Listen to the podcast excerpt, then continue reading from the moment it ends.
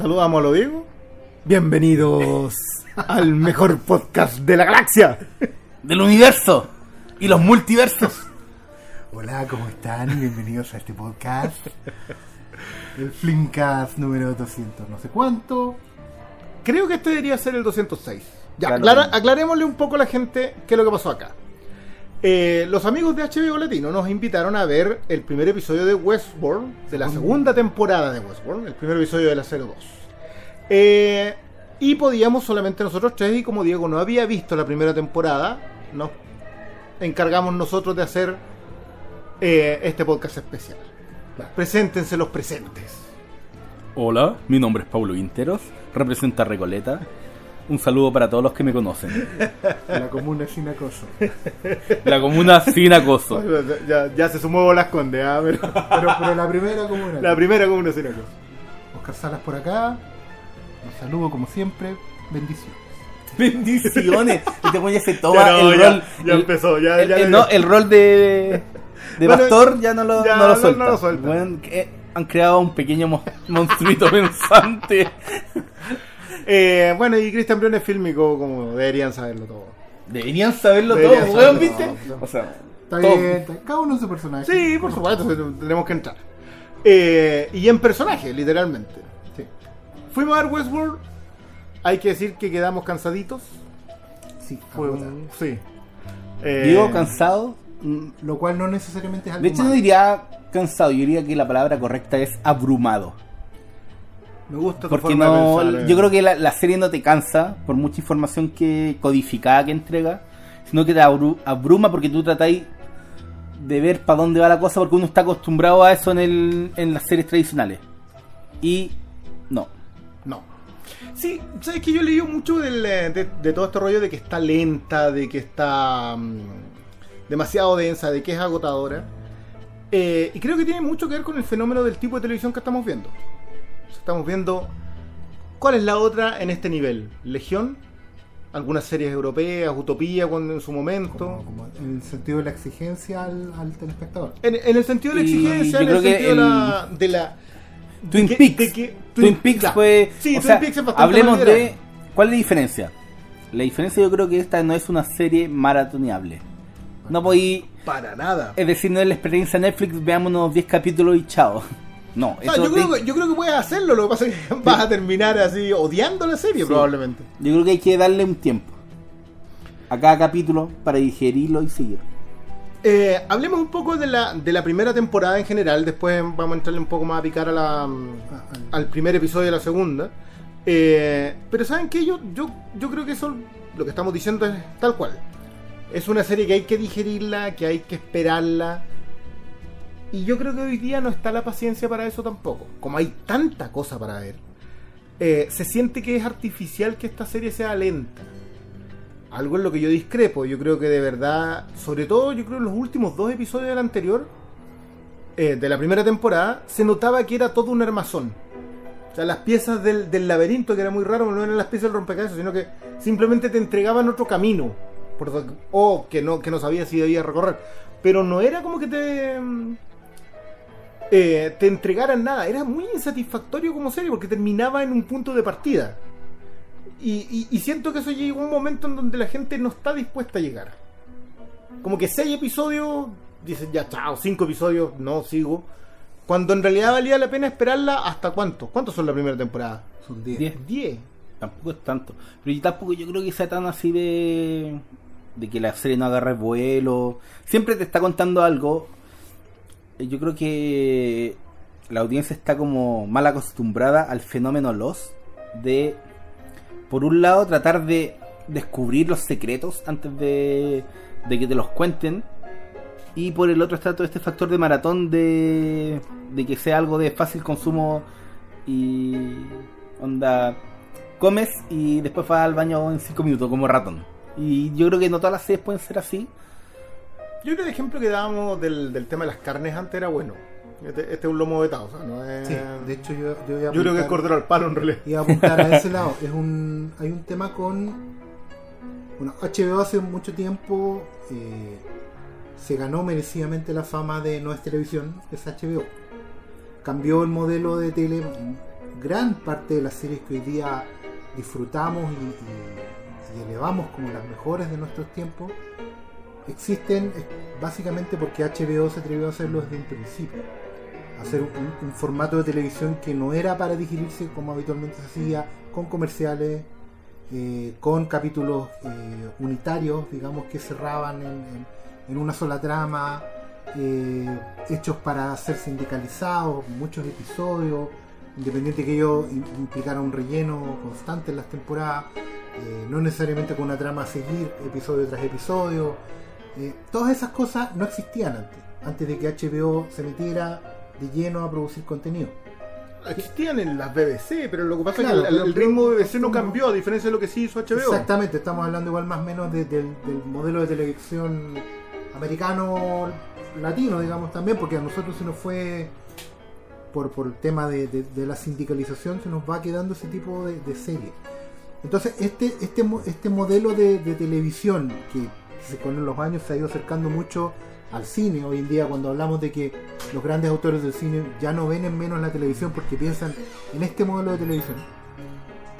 Y HBO en los últimos 5 o 6 años le ha dado el palo al gato, no solo en este nivel de, de como de calidad de televisión, sino también en lo comercial con Game of Thrones. Game of Thrones de una forma u otra, igual siento yo que establece una fórmula televisiva nueva, que es que con mucho presupuesto y manteniendo estos estándares, digamos, como de, de- televisión de calidad, también han logrado la masividad por una fórmula que tiene de ser episodios eh, muy atractivos visualmente, de corto, de, poca cantidad de episodios, pero que te van dejando muy enganchado episodio a episodio y temporada a temporada sobre todo. Los cliffhanger en general, que es una fórmula más vieja que- que la televisión misma, Probablemente de los albores. 100 años, claro, eh, ha vuelto en Gloria Majestad, pero con este tipo de televisión como de muy alto estándar. ¿Sabes que yo, yo siempre he sentido que hay dos series muy clave en HBO eh, que pregonan Game of Thrones? Una es Roma, Sí. que no tiene el nivel de presupuesto. Sí puede hacer la. Yo siempre he dicho que el, que el mezclar fantasía heroica, eh, sexo muy adulto y un nivel de violencia brutal, por el- porque digamos que el chiste de que, el- de que Game of Thrones es el Señor de los Anillos para adultos, que yo diría con 2X, eh, no, es, no es gratuito. Yo, No. creo que, yo creo que es bastante cierto como tal. Pero Roma lo antecede. Lo que pasa es que Roma no tiene el presupuesto para hacer las batallas. Claro, Roma falló, ahí se quemó en la puerta del Eh, horno. claro, pero siendo, yo creo que el, el antecedente, ¿por qué? Porque había mucha relación en el tema político, que en Roma fu- funcionaba Sí. por razones históricas. la trama eh, unitaria. Y con la- exactamente, paso a con, eh, y, el, y, el, y la revisión histórica funcionaba también bastante en Roma. Y la otra es Deadwood. Sí. También altísimo presupuesto, construyeron literalmente Deadwood. Eh, también una dosis de violencia importante y una dosis de sexo importante. La, la mitad de la serie transcurría en el prostíbulo del pueblo. Pero siento que son ensayos Sí. mu- de mucho mejor calidad. Yo, a mí no me van a convencer que Deadwood es menos que, que Game No, of Thrones, pero fueron popularidad. en- en Pero fueron exactamente. Y creo que se depura en Game of Thrones en la fórmula del éxito. Exacto. Eh, y en paralelo en HBO corren cosas como Sopranos, que igual tenía una carga sexual, que igual tenía una carga de violencia, pero era mucho más trama. La definición de que la primera temporada de, de Soprano en realidad es una película de 13 horas, o menos, no es, no es gratuita. Eh, y bueno, y para mí The Wire. O Soprano y The Wire corren por un lado paralelo en donde las series sí se empezaron a cocinar muy lento. Y ese proceso de cocina lento corre, en- corre al- en, eh, en un carril distinto que mm, eh, Deadwood, eh, Roma y finalmente Game of Thrones. Entonces, Westworld es más hija de Soprano eh, y The Wire que lo que es de Roma y Game of Game Thrones of Thrones, claro. tiene ciertas dosis, pero no alcanza a llegar a esas mismas cotas. Y yo, ojo, que yo creo, sí creo que le juegan contra la iconografía western. Es que, claro, hay, un, hay una, una fórmula que tiene que ver con ya establecido el ritmo, por así decirlo, de lo que vamos a hacer en televisión como HBO. Hay que tener una serie que es como la, la joya de la corona, que actualmente es Game of Thrones, pero evidentemente Ya Game of Thrones entró en su recta final, como chicos lo saben, Sí. y por algo están impulsando todas las ganas Westworld. Quizás la primera temporada no, no habrá tenido el impacto que ellos esperaban, pero han sabido, entendiendo con la experiencia que tienen, que hay que, que, hay que cocinar a fuego lento, digamos, han, han aguantado la serie por la segunda temporada y, y eso es una cosa que yo quería destacar. No, no es que sea una mejora, sino que es básicamente un entrar en otro ritmo para esta temporada. ¿Cachai? Y que tiene que ver justamente porque el hecho de, al, al haber abrazado el género como, como, como bandera de batalla en esta serie, la fantasía heroica en Game of Thrones, digamos, y la ciencia ficción en Westworld, hay que aprender a hacer algunas concesiones al entretenimiento. Y ahí yo creo que Westworld efectivamente uno puede entender la crítica de que la primera temporada fue lenta porque se estaba cocinando un misterio, un misterio que no era menor. ¿cachai? Porque tiene que ver con que las definiciones que van a marcar el resto de la serie. Que, que está en el material original, digamos. La película de, de- de los años 70, donde, donde salió la, la iconografía del western, ¿cachai? que es básicamente una- un recurso formal porque el parque podría haber sido de, de cualquier otra cosa. Que era la idea originalmente, por cierto. Exactamente, no es solo un parque, y eso está igual acá en esta serie. Pero efectivamente esa película también se cocinaba un poco en tres actos. El presentar la, la novedad, este parque de diversiones. El segundo acto que era eh, ir desentrañando el misterio del problema que íbamos a tener. Los robots están mal funcionando, por así decirlo. El parque está llegando a un nivel de, de- de colapso que puede desencadenarse. Y el tercer acto que era básicamente el caos, el, eh, que es la misma fórmula que en todo caso está en Jurassic Park, porque el autor de Sí, Westworld original funciona con es el mismo, Michael Crichton. Y podríamos decir que la primera temporada de Westworld correspondió a los dos primeros actos de la película. Y esta tercera ya es, es el tercer acto. ¿Ok? En el sentido que ahora se desata lo que entendemos como acción, pero porque los dilemas ya están planteados y ahora empezamos a buscar las soluciones. Pero lo que me dejó muy contento, para cerrar la idea, es que no es solo que ahora vamos a ver acción libre de conflictos o de misterios, porque el- creo que el piloto tiene ese gran mérito de plantear nuevos conflictos, nuevos problemas El, el primero de la, segunda. sí. temporada, sí. Y eso lo hace muy atractivo para lo que viene. Es que yo creo que al final lo, lo que estás hace, lo que destaca por sobre todas las cosas a Westworld es, es las rutas de la narrativa que toma para contar una historia. Porque claro, toman como base una película súper...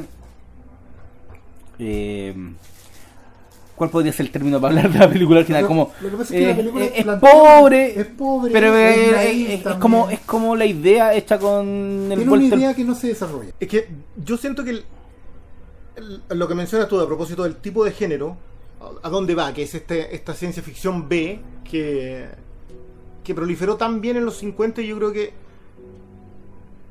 pocas veces nos acordamos de que el planeta de los simios, eh, Soylent Green, Soy Len Green eh, Omega Man, y el Logan's Run. Logan Run, eh, la misma mm, Westworld, pertenecen como una segunda oleada de ciencia ficción despreciada. Eh, era como, era la ciencia ficción de cine B, eh, como de autocinema gringo. Que era Exacto. como era, Ni era siquiera como alcanza para palomitero. o sea, era, era ya de, de- de una siguiente calidad hacia abajo. Era como el de no, no, no, no, ni siquiera de trasnoche, era como. Loco, vamos era el, al- el liviano peor. Claro, que era muy urbana y como tenía muy poco presupuesto tenía que ingeniárselas mucho para plantear ideas, porque además la década era muy cabezón en sí, los 70 es una década después del 69, después de los 60 en realidad, es una década de muchas preguntas, mucha reflexión, mucha filosofía, y eso está metido ahí para suplir el bajo presupuesto. Es que, mira, por eso te decía yo que. ya, yo- por encima la- el, el primer episodio de la segunda, a mí hay dos elementos que. eh, independiente de que siento que son pesados, son indispensables. Porque creo que no han envejecido desde el origen. La iconografía del western en, esas, en esos años empieza en un, afán revisionista. El western en general tiene esa gran gracia, a diferencia de muchos otros géneros, que se pone muy revisionista. Se mira a sí mismo, cambia el entorno, el sheriff ya no es el sheriff, eh, y empieza a ser... Esto, es bien particular, pero no lo hacen eh, cineastas extranjeros, que fue algo que sí ocurrió con el drama eh, en los 50, a fines de los 40. Y son cineastas jóvenes. Ah, hay un momento en el, en, el, ah, en el segundo, en el primer episodio de la segunda que, que hasta sale una, una frase que yo encuentro fundamental en el cine de Peckinpah, que es el quiénes son ellos. Creo que Westworld no es que haya tomado un giro, sino que siempre planteó la idea de que la opresión de una clase es siempre un acto de programación de otra clase. Entonces, y es muy extraño encontrarte con que una serie absolutamente mainstream llegue a plantear la idea de la revolución como única solución. Que ya, o sea, que, que te queda completamente claro en la primera, que, que es este cua- asunto cuasi mesiánico que, eh, que comete el personaje de Anthony Hopkins, eh, de entregarle la libertad de acción. Y lo primero que hace en la libertad de acción es matar al padre. Sí, claro. Y, y, es- y es a donde entra, o sea, no, no es. Y a mí me pareció que hubo que retroceder a la Westworld de Crichton. Que hubo que retroceder a la iconografía del western de ese tiempo, de fines de los 60, principios de los 70. eh, y, que, y que hoy día hay que mirar con otros ojos esa primera temporada. ¿Estaba, estaba en esa? Eso es lo que buscaba. Buscaba realmente hacer una fan revisionista con dos iconos, o sea, con dos géneros que son icónicos. Ciencia ficción por un lado, las preguntas que se hace el androide, eh, y el western por otro. Entonces, de nuevo, la paciencia que tienen en HBO los ejecutivos para decir, ¿sabes qué? Vamos a tener un éxito el 2020, porque acá no está programado claramente. Yo creo que esta temporada va a andar más ágil. Pero va a seguir siendo Westworld. Es que sé que yo creo que mm, más allá de los temas, los números que esta serie no tenga como los índices de audiencia of Thrones, lo importante es que muere en la suya. O sea, y no Eh, está muriendo, está viviendo está en la viviendo suya. en la está suya, está sí, viviendo muere. en la suya porque la primera temporada eh, tomaba todos los conceptos de la película original, pero los los avanz los llevaba a avanzar por por una decisión narrativa que era que era súper jugada, que era contar dos historias en paralelo, que uno de a poco iba iba notando los guiños que eran al principio eran dos personas que notaron y de ahí se fue como eh, estructurando la- las, las diversas teorías que dio la primera temporada. Y esta segunda temporada eh, no da marcha atrás en eso sino que plantea el juego de, de la nueva ra- narrativa que es lo No que solamente hace no, no es solamente que nos dé marcha atrás, sino que avanza avanza. avanza y, sin ya sé que, concesiones claro, explicamos un, entre comillas, misterio. Que mentira, porque ese, porque ese misterio no te lo han explicado. Es solamente dieron un paso a. Bueno, hay, hay un par de cosas ahí en, la, en el primer episodio que son brutales en ese sentido. Nadie dijo que te iban a explicar esta serie. Yo sí yo lo encuentro, te encuentro completamente la razón. Esta, esta serie está viviendo en la suya. Y ahí Y no solo eso, no está traicionándose a sí misma al avanzar en esta segunda temporada. Esta segunda temporada, aparte, eh, no inmediatamente después, pe- pero poquito después de los sucesos que terminaron la anterior. Y en vez de, de avanzar al tiro con las consecuencias, te abre otro camino. Exactamente. Entonces, Que en realidad, igual yo creo que. no es, no es, no es que ahora esté más simple, sino que, claro, uno teniendo ya la experiencia de la primera temporada, puede abordar de mejor manera lo que te están proponiendo aquí con las nuevas historias paralelas que se establecen. O sea, yo creo que lo, que lo, lo maravilloso de este planteamiento es que efectivamente las respuestas del primer misterio son más preguntas. Pero no por el hecho, por el hecho de, de seguir jugando a la pregunta de la respuesta, sino que efectivamente resolver un problema lo que hace es plantear nuevas preguntas. Y eso es inevitable, eso es un proceso lógico de, de la mente humana. Y yo creo que esa es la es que clave. no, no es la. ¿Cómo se llama lo que hace JJ? Tienen un nombre. Ah, la, que- la caja- Mystery Box. La Mystery Box. No La es la cajita- Mystery la- Box, no, es- no es la cajita del misterio. De hecho, eh, recordémosle a la gente, o los que no la han visto, los que ya la estén viendo, porque va a haber muchas maratones de, en estos No días, lo hagan. ¿no? Pero eh, sí, eviten la maratón, de verdad es una serie, porque en general es una serie densa. Yo creo que aquí se aplica bien el concepto denso en su matriz original, en el sentido de que hay- es muy espeso todo, pasan muchas cosas, todas son importantes, todas tienen un significado para la trama. No hay momentos gratuitos, no, no hay y más nada que para la trama, yo creo que también para los, para los propios personajes. Exacto. Y eso es lo que hace valiosa esta serie, porque en Los vez de las. personajes Es están que creciendo. los, El- y los sí, personajes po. son la trama. Sí, pues los Mm. personajes son la Es clave. que eso, Sí. eso- mira, hay una cosa en la que yo me fijé y tuve que llegar a repasar. Yo, yo hice La brutalidad del revés tuyo. Que tú viste en los últimos el- episodios de ya. 10 Y, después el vi uno. 201. Yo no, yo No. volví a repasar varias cosas, 6 o 7. Y hay, un, hay una cuestión en la que no me había fijado en la primera temporada. Y es en lo empaquetado que son en la forma de hablar los androides. Los androides hablan programado. Y eso está pensado a nivel de guion de tal forma de que la forma, de que la lingüística en la que entregan es programada. Claro. Y los humanos, sin embargo, hablan de una forma completamente distinta.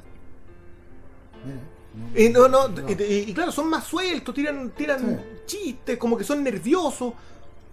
Humanos. Mm. Y es algo que te juro que no había reparado durante la primera temporada, que a mí me gustó mucho. no- Y, pero lo noté acá, yo dije, ¿por qué tanto discurso? ¿Por qué tanto? ¿Por qué el típico speech? Y claro, empiezas a notarlo como carga y después repasas lo otro y lo tienes.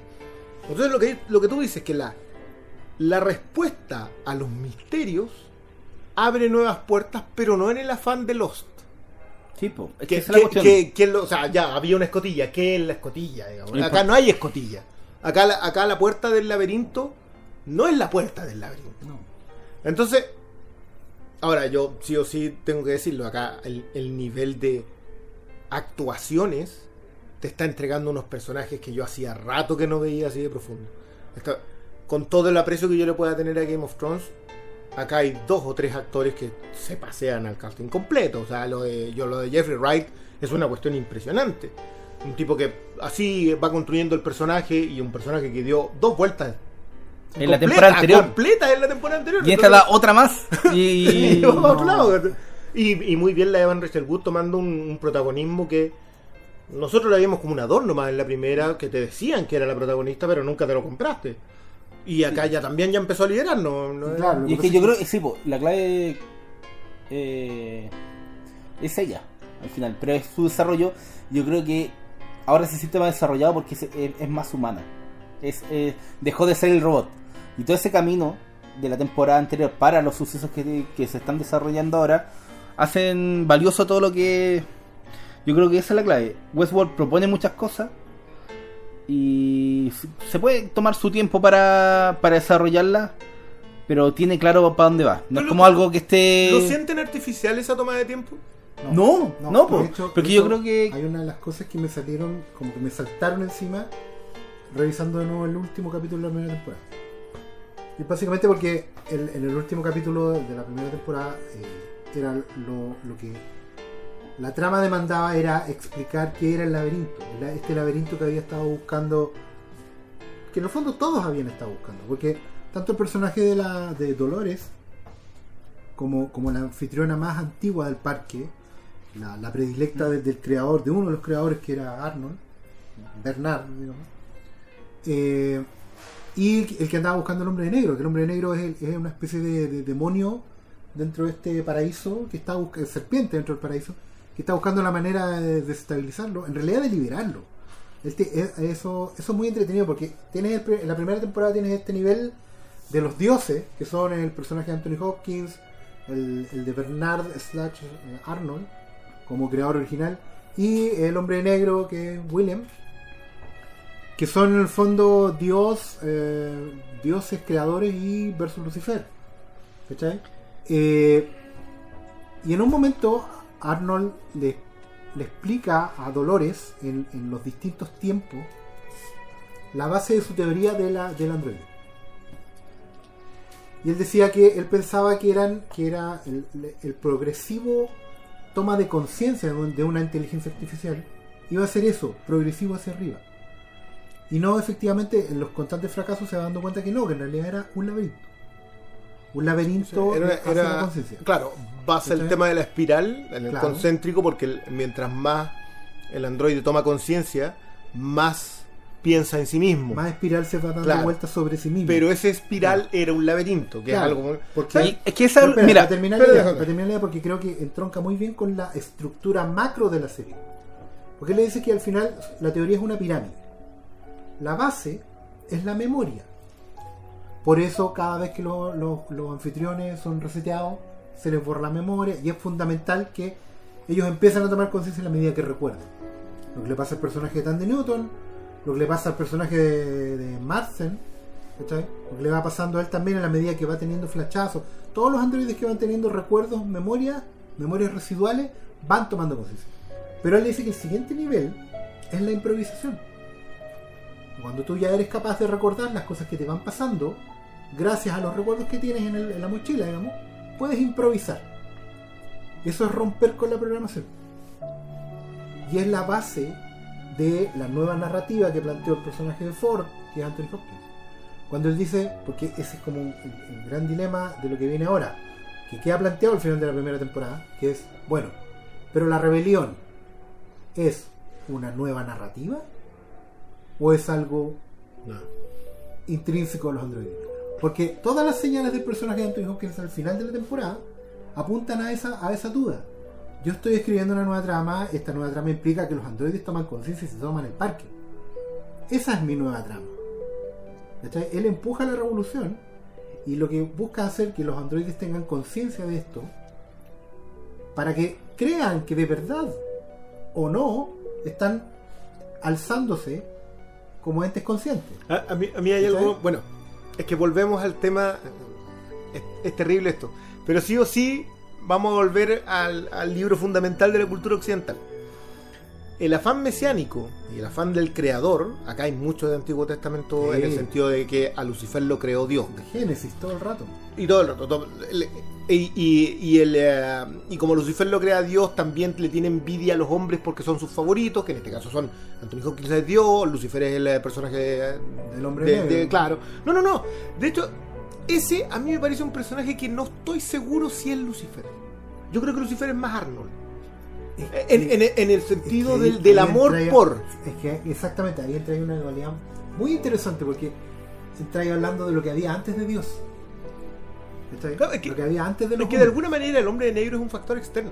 Sí, porque de hecho llegó después. Y es un factor que se desarrolla en el parque. Porque no- eh, viene de afuera, lo único que lo mantiene en el parque es la curiosidad, hasta volverse un ser y malvado. O sea, a él no le interesa Sí. a nadie, no, no tiene O sea, le interesa una cosa. A él le interesa que el juego sea real para sentir que lo que vivió antes no fue ficticio, Ah, que, es lo que, ya que es le lo- valió que- la pena. que es lo que más le duele, que es sentir que estaba todo programado, codificado para entregarle una sensación que no era real. Sí, Y él como se enamoró de algo que no debía, Ese ese, yo creo que es la clave. Y la clave al final de esta Pero, serie es... ¿Sabes qué? Un detallito. ¿Y si eso es la ambición del ser humano por sentir? Porque, porque es donde más a mí, claro, porque cada vez lo llamo mal. A mí, a mí me gusta mucho el juicio a la clase dominante, a la clase dirigente Sí. que hay en el, en el final de la primera temporada. Que obviamente se va a ir acrecentando acá porque... el- De hecho, lo Claro, acrecienta. claro, y- pero, y pero tiene- diga- digamos que la- las- el segundo episodio transcurre... Vuelven al tema los lapsos de tiempo, pero mucho más cortos. Son, ¿cuánto? 11, lo días. dejan clarito. Dejan claro que son, son 11 días. Eh, y y van, van una narrativa que van avanzando ambas y ambas van descubriendo lo que fue ocurriendo. Claro. Que a mí me parece brillante para entrar en, un, en una, eh, como primer episodio de una segunda temporada, una serie que ya transcurría en dos bloques de tiempo que son como 35 años. En donde se desarrollan un montón de tramas y un montón de Sí, personajes. o sea, mira. es entrar con más acotado. digamos. para no entrar tanto en detalles, lo que pasa en esta segunda temporada es que hay acciones que suceden en el día posterior a la gran matanza del anterior y también vemos lo que sucede dos semanas después. Entonces en ese en esos dos avances de los de los respectivos personajes se va abriendo el panorama de forma yo creo que es, es demasiado jugoso porque si no hubieran contado solo el solo el- lo que es posterior no tendría el mismo O si solamente te hubiese adelantado dos semanas y todo fuera el misterio de resolver qué es lo que pasó. ¿Qué es lo que pasó? días. No, En esos dos días. aquí va. Las capas que tiene Westworld es lo que. Es que eso es mi Es lo que más me encanta. Yo, yo entiendo que sea una serie insatisfactoria en el sentido que avanza y avanza y no sabes nada. O sea, te dicen, te hacen preguntas aquí y allá, el personaje de Dolores es esto, el personaje de Williams es esto, el personaje de Arnold Mm. es esto. Vas resolviendo cosas. Pero ninguna de esas cosas en realidad se te satisface en el gran esquema de las Claro. cosas, sino Es que, que son mira- solamente piezas. Y yo entiendo que la gente se acueste con que solamente le den piezas para el puzzle una vez a la vez. semana. Sí, mira, yo creo que al final la cuestión es. Ya, Westworld por un lado plantea todo este tema de las narrativas. Como que se cerró un capítulo. Que ese es un. Sí, po, se cierra un capítulo, abre otro. Pero al mismo tiempo, eh, uno como audiencia quiere decodificar lo que te están contando. Onda, eh, responder las claves, eh, de ver qué es lo que te están diciendo. Pero esta serie yo creo que lo que hace eh, son dos procesos. Te invita a decodificar lo que es una cosa y también te invita a codificar mensajes para construir lo que viene. Estás haciendo dos caminos al mismo tiempo. Y eso es lo, lo distinto de Westworld. Y va muy entrelazado con lo que es la inteligencia artificial y lo que plantean sobre qué es ser humano. Mira, yo, yo creo que igual Westworld corre un riesgo tremendo. Dependiente de No, todos sí, los otros riesgos, riesgoso. es súper riesgoso, que es abarcar tres géneros muy importantes. Una, la ciencia ficción más pura. El diseño del androide, la narrativa, el concepto del alma, etcétera, etcétera. Y las grandes respuestas no sé, porque son, yo creo, La otra son las De la filosóficas época- cuasi bíblicas. Y el otro es usarlo en el western. Yo por eso esperé en esta temporada de que hubiese un salto al parque. ¿Mm? Que pasáramos a otro tipo de cultura con otros códigos. Bueno, el otro que, que quedó enunciado en Eh, claro, el problema es que el que quedó denunciado es western. Sí. Tienen espada en vez de pistola, digamos, pero básicamente funciona en el mismo, con una diferencia nada pequeña. Los shogunatos. No es lo mismo el pionero que se encontraba en un mundo y avanzaba a ese mundo eh, en, una, en, en el, en el concepto del salvaje oeste, en donde no al- había ley. En donde no había ley, a donde existe un shogunato, en donde sí existe una ley. Y, no, y más que una ley, existen códigos. Y, y un, Y y el- un sistema muy opresivo. Entonces, claro, acá todavía nosotros en el primero no vimos nada de eso. Pero siento que ese salto yo lo hubiese querido ver como porque me ordenaran un poco las cosas. Al parecer sí va a ocurrir, por lo que hemos leído en algún momento, pueden llegar a, a Mm. En el pasar. quinto episodio Quinto está anunciado. Y hay quinto pequeñas episodio. pistas que, que Claro. Pero como sea, entramos a una temporada después de. Ya, dale. Digamos que la primera temporada hay que hacer sacrificio, después hay que poner demasiado de parte de uno. Sí. Que es mentira porque de repente como espectadores cometemos el error de no sentarnos a que nos cuenten algo, sino que nosotros querer ser partícipes. Nosotros Y y a querer adivinar. Creo que esta es una serie que es muy de conversar. Por supuesto, completamente de acuerdo. Tenéis que comparar puntos de vista, tomar notas y, y repartirlas. Es una serie muy, muy, muy conversable. Muy una serie en que no podéis ser categórico en tus puntos de No, vista. no. Yo creo que, si mira, lo eres, elimináis una, una, un componente esencial pasar de la discusión filosófica que tiene la serie. Mira, yo creo que de hecho el, el principal antecedente de esta serie yo creo que es Lost. Era un poco más torpe en la forma de plantear sus preguntas porque jugaban con la dinámica Abrams de la cajita de los misterios, de esconder y de, de embolinarle la pe- perdida a la audiencia para intentar sorprenderte. Yo creo que esto no Te acoto algo. Westworld no intenta perderte en ningún momento. Los trataba de perderte. y de con sí, po, de engañarte, De engañarte de engañarte. Westworld no te Westworld engaña. no intenta engañarte. Lo que pasa es que no te, te- mientras cae te crecen las preguntas porque el, el panorama cada vez es más grande. Tú, en Lost tú entrabas y eso te hacía no ver la historia completa. O ver la historia completa, pero la historia que te estaban contando. Westworld comete ¿O sabías? Eh, tiene el atrevimiento de sabía. hacerte retroceder. Y en el proceso de que tú vayas retrocediendo, se te ve cada vez más grande el panorama. Mm. Y un panorama cada vez más grande es más exigente. Pero aún así yo creo que comparten esta experiencia social de que sea una, una serie para para debatir capítulo a, a capítulo y que se mantiene la idea de que sea algo semanal y no algo de que esté el concepto de, De maratón, maratón. y de que sean 10 capítulos y tú los veís y, y comentas lo que ya fue, los, los 10 capítulos que ya terminaron. No, yo también. Yo creo que- Yo creo que HBO está buscando. Bueno, también lo busca con Game of Thrones. Sí. La idea del, la idea del debate de los De- lunes, de, de la conversa del café el lunes. Eso es un hecho.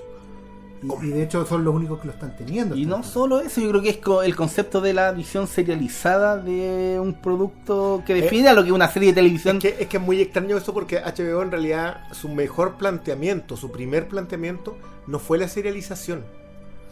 No, O sea, no fue pretender ser serie, tenía que ver con, eh, con esta idea de hacer una película larga. Claro. ¿no? Y que tú, que tú te enganchabas con esa película larga viéndola toda la semana. Pero no era la idea de hacer serie. Y yo siento que en esta, en Westworld, están haciendo serie. O sea, De hecho, no están recuperando la vieja fórmula del estelar del domingo. Exacto. Eso es, al fin y al cabo, pero, pero lo están ocupando narrativamente. No es, no, no programas la serie que te toca, la estructura de esta serie, por eso yo hablo de, de que son como joyas de la corona, y es importante, yo creo, también para HBO y para la audiencia en general, ya buscar un reemplazo para Game of Thrones, no solo por una cuestión de Lucas, sino por una cuestión de, de que las historias se terminan y tenemos que seguir manteniendo no solo la fidelización de los públicos, sino de en general la, posibilidad de tener un evento una vez al año. De tener esta- este, este, estos dos meses y medio en que estáis cautivo con una experiencia muy socializada, muy debatida, muy, muy enganchada, muy, que, te, exige, que te, de verdad te, es una- un evento que te exige compromiso completo. Y que justamente en tiempos de, de completo acceso a un montón de contenidos, no deja de ser un, un mérito y una necesidad al mismo tiempo poder lograr el compromiso de atención única. ¿Sabes qué? Sí. Yo creo que es bien particular porque yo siento que de alguna manera. Yo, yo comparto con Malo de que acá el, el origen es Lost. En el sentido Sí. de hacer. de volver al evento. Claro. Eh, pero creo que la lectura que hace la gente de HBO es de que el evento tiene que aspirar a otra cosa. Tiene no puede aspirar a solo hacer el evento. Tiene, que, ser, tiene un que nivel ser una cosa. Exactamente. Y yo creo que también es por la competencia actual. Es que ellos, la ellos están destacando es de eso. maratón. Porque, a, a ver, convengamos que Game of Thrones en algún momento compite con eh, Walking Dead. Cuando Walking Dead era un, un- Sí. una competencia válida, digámoslo. Eh, que dejó de serlo. Yo creo que las últimas dos temporadas se quedaron con su público fiel, que sigue siendo una brutalidad. Pero ya no tiene el impacto que tenía antes Dead. Ya no tiene el comentario en las últimas noticias el lunes en la mañana. No. En que te spoileaban algo que iba a salir en la noche porque lo habían dado el domingo en Estados Unidos. Ya no está eso. Sí está en Game of Thrones. La pregunta es si Westworld apuesta a eso. Yo creo que como en el espacio que está usando, más que la serie apostarlo, el espacio que está usando se lo va a pedir. ¿Cachai? La, la gran, el gran riesgo en el fondo que terminan corriendo todos acá, los creadores, el estudio, todo, es que efectivamente la, el nivel de, de la, de la conversación es más exigente. Es complicado de explicar. Pero Sí, ¿sabes es qué? el Game of Thrones que tenéis que seguir. Las tramas, las relaciones el diagrama familiares, de el diagrama de- de de, el de árbol genealógico de los sería, pero no más que eso. Y, y lo- claro, acá los O- misterios son, son de otro tipo, son de que, Es que que son de grandes- son preguntas son, grandes. son grandes preguntas, yo creo que eso. Y más allá de. Yo creo que al final HBO lo que, lo que hace con Westworld es. Esto somos, esto es lo que podemos hacer. Y esto es lo que queremos ser porque podemos. Es Onda, no, no, no, no están dando concesiones. Y eso es lo que me gusta de la serie. Que no. Y, y está muy marcado en esta segunda, en- o sea, en esta segunda la temporada. apuesta, no es, Es- solo ponerle lucas. sí, no es solo ponerle no lucas, esto- es esto es lo que somos. recursos, si ese es el Sí. punto. Sí, mira, yo de nuevo, yo entiendo a la gente que, que se aburre con la primera temporada. Porque de verdad es una serie que no pretende. Y ojo, que probablemente también se aburran con Twin Peaks y con Fargo. Evidentemente. Y con So- Fargo, y y con Legión. Y con Legión, y y con con. The Wire, y con. No, Es que de nuevo, yo, yo esa, lo- los padres, digamos, ¿Mm? es que es muy raro que una serie como Westworld siga el antecedente de David Simon. O sea, esto, esto, esto es más Tremé y es más The Wire que lo que. que Lost, definitivamente. Sí. O sea, en su narrativa. Pero yo creo que la apuesta a las preguntas grandotas, sobre todo de la relación de clases, que es brutal, sobre todo cuando, cuando vuelves a revisar la primera temporada Claro. eh, la, la, el western revisionista como base. Utilizar la ciencia ficción para analizar el western revisionista. Si es, una, es una cuestión que tú decís, mientras más capas le pones, más crece. ¿Por qué te niegas a ponerle la capa? ¿Porque estás acostumbrado a cuestiones de respuesta inmediata? Porque tampoco las series que estamos viendo son de respuesta inmediata. Mira, pensemos, eh, por ejemplo, en. Es que yo creo que esta serie al final lo que rescata es eh, la tradición de los grandes padres de la ciencia ficción. Partiendo por Asimov. Tomemos, por ejemplo, no sé, un, cuento como la, la última pregunta. Que es el mismo. No es el mismo, pero es básicamente una misma estructura contada una y otra vez. Que al puede parecerte al principio algo redundante, pero cuando llegan al final te respondieron todo. sí. Entonces yo creo que a eso apunta esto y no apunta a la, a la ciencia ficción de, de George Lucas, por ejemplo, que es como de más fácil consumo. Yo creo que apuestan, la apuesta es a recuperar eh, las grandes preguntas de la ciencia ficción. Y Eh, no es y no que es muy habitual ver eso en la tele. Es que yo creo que vivimos en tiempos en donde eso sí está pasando. O sea, a ver, seamos súper honestos. La anterior de ciencia ficción que se movió en este mismo, en este mismo rango era Galáctica. ¿Qué es lo que pasa con Galáctica? Galáctica es cuando tú la colocáis, decir, no, de, la- de las mejores series de la historia, uno va y saca Galáctica y dice, esta va ahí. La gente primero no la conoce. que es algo que a mí me extraña porque igual es una serie que debería ser mucho más popular. Y segundo, tiene el resquemor de que una serie con naves, remake de una cuestión bastante eh, de, de dudosa de reputación. dudosa reputación, imitación de un de Star Wars de fines de los 70, pueda concebir esto otro. ¿Qué es lo que hace no, que porque sobre todo en la televisión donde obvio que estas naves son más cornetas y Eh, todo lo que dice la gente. Pero, ¿dónde, en qué momento ocurre el fenómeno de que las grandes preguntas de la ciencia ficción, que son filosofía pura, empiezan a ser aplicadas en el consumo popular? Porque Breaking Bad no tiene esas preguntas. Breaking Bad es una, narrativa extraordinaria, no, na- nadie podría discutirlo, pero en ningún momento se plantea cosas más grandes. Sí se lo plantea The Wire, The Wire eh, es- ese es otro cuento. Sí se lo planteó Galáctica. La idea de, lo- de los silones como, como otros entes, la idea del concepto de que la humanidad siempre va a repetir los mismos los ciclos de los que ojo que, que Mother te cuenta más o menos lo mismo en, en otro rango, sin, sin- haciendo la visión desde otro, desde otro punto. Eh, lo que hace Noah Hawley en eh, Legión y en Fargo pasa por el mismo lado. Hace análisis súper, hace análisis gigante eh, a partir de historias muy pequeñas y de gente muy pequeña que las protagoniza. Entonces, ¿en qué momento empezamos a vivir un fenómeno en que la televisión, por un lado, es la popularidad de Walking Dead, Game of Thrones y Stranger Things, y por otro lado, tenéis cuestiones en las que se invierte tanto o más? Y tenéis Fargo, Westworld o Legión. Yo creo que al final es el proceso mismo de, de, lo, de lo que los gringos llaman como la edad de oro de, De la televisión. de la televisión. Es tanta la oferta y, y, y es- claro, pues uno tiene que pensar que, por ejemplo, tomemos el caso de Estados Unidos. Antes existían cuatro cadenas. ABC, CBS, NBC y PBS. Y ahí estaban, esas eran las productoras. Ahora son tantos canales y cada canal quiere tener su propio catálogo porque el catálogo es el que les da, los nutre y nutre estas nuevas.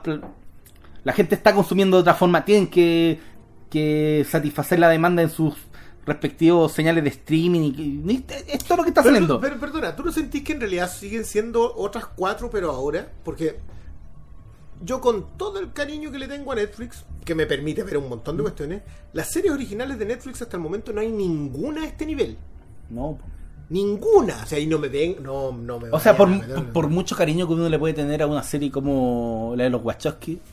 No, yo le tengo mucho cariño a No, Sense8, mucho cariño, está ahí. pero no está ahí, po, son- No, pero para mí es Showtime, FX, AMC y HBO.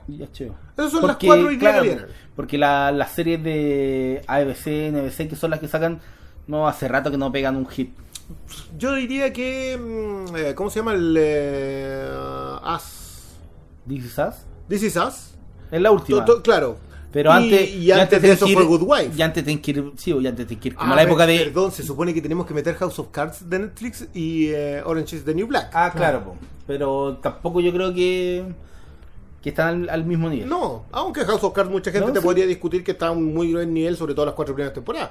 Aún así yo no creo que, que la vaya a meter en... Pero lo que pasa es que ahí, por ejemplo, tenemos el dilema de que tanto House of Cards como Orange is the New Black partían de una historia que era más bien contenida y que, que podría ser la matriz narrativa de, de las de las cadenas como HBO, AMC, FX, pero de una singular manera empiezan a mutar a medida que avanzan y tienen éxito hacia el modelo más tradicional de ABC, NBC. ¿En qué sentido? En que se van alargando, básicamente.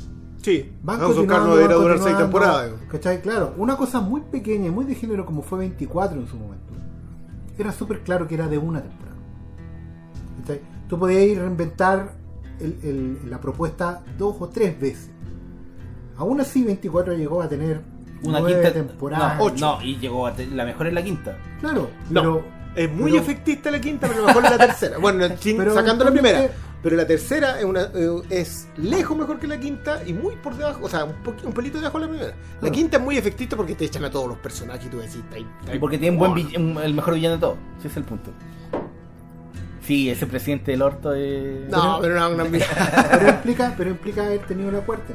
O sea, no, pero sí, el es que punto es- igual- pe- pensemos en una serie como eh, Big Bang Theory, que ya lleva 14 es que temporadas. Big No, Bang no, Theory, por ejemplo, No, pero para, No, porque es que- no, a, es- a eso, a eso ah, estábamos apuntando con, con la tradición de alargar el chicle, porque Es que esa que las cadenas, modelo el, el modelo Es el tradicional, o tradicional. tení, no sé, po, esta NCIS, que ya cosas. 20, Claro, ¿cuántas pero es que- tuvo, pero es que esas son de- la de los, mismas de los Mira, médicos? Las ¿Cuántas mismas de CW. horas de médico? Las mismas de CW siguen teniendo la estructura de. Arrow debió durar cinco temporadas. por- por Alarguémonos ejemplo. hasta donde nos dé, mientras entre plata de nuevo, pregúntale a Supernatural, esas cosas. Y más encima con la estructura del corte de los tres actos para el comercial, aunque no lo tengan incluso. No, yo creo que, Netflix- que- que- que No. es una traba y los que logran superarlo lo hacen un mérito. Evidentemente, que el- que- tu narrativa en esa estructura. Exacto. Pero es muy difícil y ojalá no tuvieran ese. Porque al final sigue siendo un O sea, handicap. cu- cuando tú agarras la, así como el listado de las mejores series de, de aquellas que tienen que sufrir bajo el, el estándar del corte, El, cro- el- claro, el Deben ser tres. Sí. o sea, yo sacaría sí o sí West Wing, Buffy porque es pionera en demasiados sentidos como para no colocarla, y, eh, y los hasta por ahí, porque los en realidad no tenía el corte de los tres actos. Tenía comerciales entre medio, pero, comerciales. pero no estaba estructurada de esa forma. Claro, claro, tocaba que le cortaran cuando le cortaran. Exacto. Pero a lo que voy es que en esas series de Netflix están a medio camino porque evidentemente se van rindiendo y es lo que un poco le va a ir pasando a Stranger Things en la medida que siga. ¿cachai? Se van a ir alargando hacia el modelo antiguo. ¿cachai? El modelo de no una historia cerrada por temporada, una historia que se va a seguir alargando porque vamos a volver después. ¿cachai? Entonces ahí todavía les falta depurar. Las cadenas más chicas que ya están netamente 100% enfocadas en el cable o en el streaming, como son AMC, FX, ¿cachai? Que son, básicamente responden no a números de, audiencia online, a rating, digamos, sino que responden a resultados que incluso pueden ser a largo plazo. Yo siento que el ejemplo particular de Breaking Bad, que fue una serie que partió en un canal pequeño, muy pequeño, que tuvo el espaldarazo en un momento de Netflix para masificarse, pero que no respondía a ese fenómeno, seguía respondiendo al fenómeno ¿Cuál? del canal chico de AMC, no. AMC la, la gracia que tuvo fue que le tocó tener en su momento a dos hits que salían de toda norma, que era Mad Men y Breaking Bad. Esas dos series no estaban cuando no existía Netflix en ese momento. Las primeras temporadas no. No, No, pero cuando pero Breaking Bad terminó por explotar cuando la gente se pudo repetir las temporadas que no había visto. Lo que pasa es que eso no coincide, coincide con la quinta temporada. Sí, po. Y, y el problema es que en la quinta temporada, los que ya venían siguiendo Breaking Bad eran gente que te sacaba el cuchillo si tú le decías que, que la- no era la mejor serie de todos Sí, los po. tiempos. Por algo la compró Netflix. Eh, eh, No, no, no, exacto, entonces, si tú lo decías ahora cagaste, va el Pro- cuchillazo de aquí al tiro. Proba- Probablemente. Pero, pero Breaking Bad logra eh, recoger el, el- el cordero al palo. Sí, sí, Es una serie que se cocina durante mucho tiempo independiente que yo creo que tiene su punto más alto en la tercera. Pero aún así es con el tiempo, con el tiempo. Y claro, el remate es cuando te das cuenta realmente el héroe que has venido siguiendo. Claro. Que es decepcionante para un grupo de gente más o menos importante. eh, y yo lo encuentro muy plausible. Yo creo que ese siempre fue el personaje. Pero en el caso de, de Mad Men, Mad Men son dos bloques de cuatro temporadas. La el primer Sí. bloque que es hasta que, hasta que entre comillas muere el personaje, porque ya nadie que, que sabía quién era lo conoce. Y el, y el segundo bloque en donde explota Peggy como personaje. Esas dos, esos dos elementos hacen de que eh, tú puedas ver Mad Men literalmente de la 1 a la 4 o de la 5 a la 8 indistintamente. Pero aún así tú te encontrabas ahí, tú mira, yo me acuerdo todavía los Emmy, en que se subía todos los años, ganaba eh, Mad Men serie y perdía eh, mejor actor. Pobre John Hamm jamás vio un Emmy. No, no hubo caso. Lo vio de lejos cuando pasaba. Cuando pasaba eh, Cranston. Cranston a buscarlo. Pero todo en ese momento, cuando AMC descolló, HBO se escondió. Vimos muy buenas series de HBO, pero se escondió a un, a un, a un extraño. Porque en Es ese que tiempo mira, justo le, sí, po, le tocó la, la época de Trem y de. ¿Cuál era la otra que tenían? Porque ya se le había terminado. Se les terminó su momento dorado, que es The Wire, Sí, que es Deadwood, que es Roma, que Y es la de los. Y la de los. lo de Six los- Under. Entonces, claro, pero no es que. Yo creo que se toman una, entre comillas, pausa, porque en realidad Tremé es un pedazón de serie, pero se toman la distancia para analizar lo que está pasando. Y para, yo creo que también como para experimentar en cosas como True Blood, que era como una serie que en otro pero, momento. Ojo, True Blood fue una serie muy exitosa para HBO. No, sí fue exitosa, pero era no era como lo, a lo que nos tenía acostumbrados. ¿cachai? Sí, es que yo creo que justamente en ese proceso de, de contarnos cosas a las que no nos tenía acostumbrados, es que entra Game of Thrones. Claro, po. Entonces, eh, todas esas apuestas chicas a qué podemos hacer hoy cuando ya somos, ya estamos en el tope y todos los que vienen llegando van a tratar de alcanzarnos. ¿Qué podemos hacer hoy? Ahora, ojo, de nuevo, HBO mira- diversificó en miniseries, en películas para la televisión y en series largas. Sí, con fallos entre medio. Yo me acuerdo de John from Cincinnati, que era un una maravillita chica, también murió al tiro. Me acuerdo, ojo que también, también, le pasó a AMC. AMC cae con, acuérdate de Rubicon. Mm.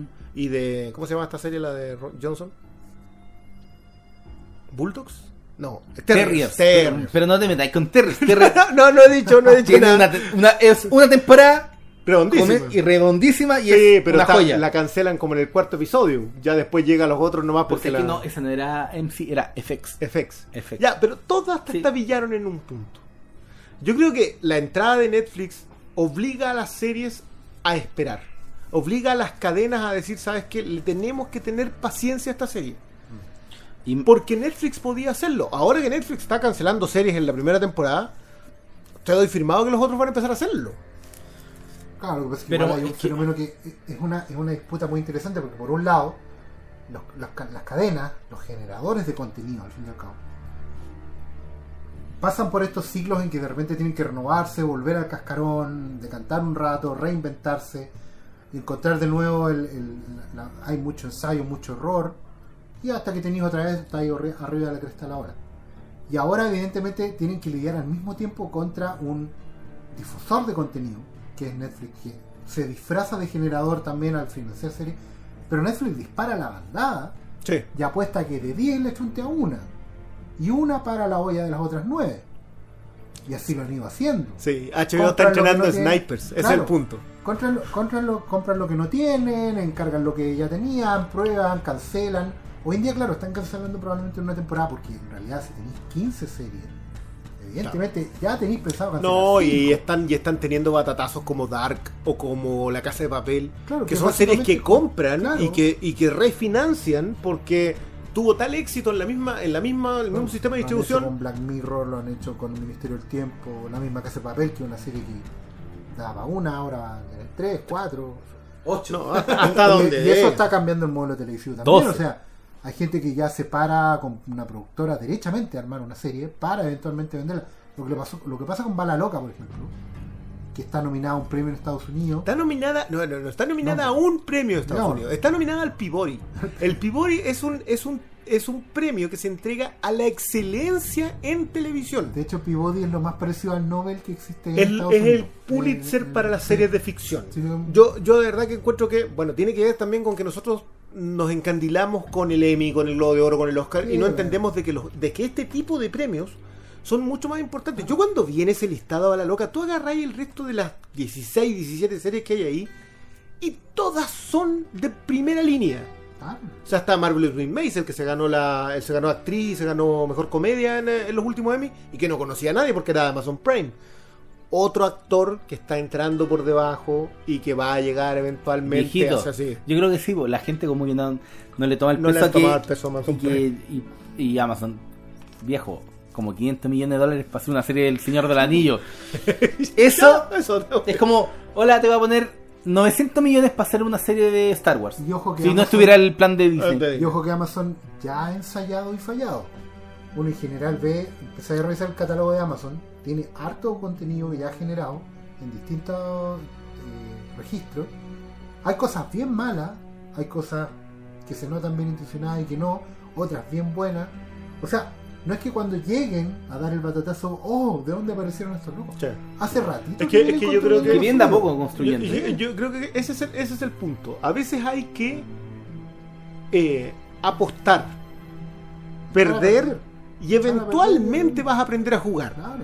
Eh, yo creo, obviamente, acá el titán, el, el grandote, el mejor jugador del- de la mesa es HBO.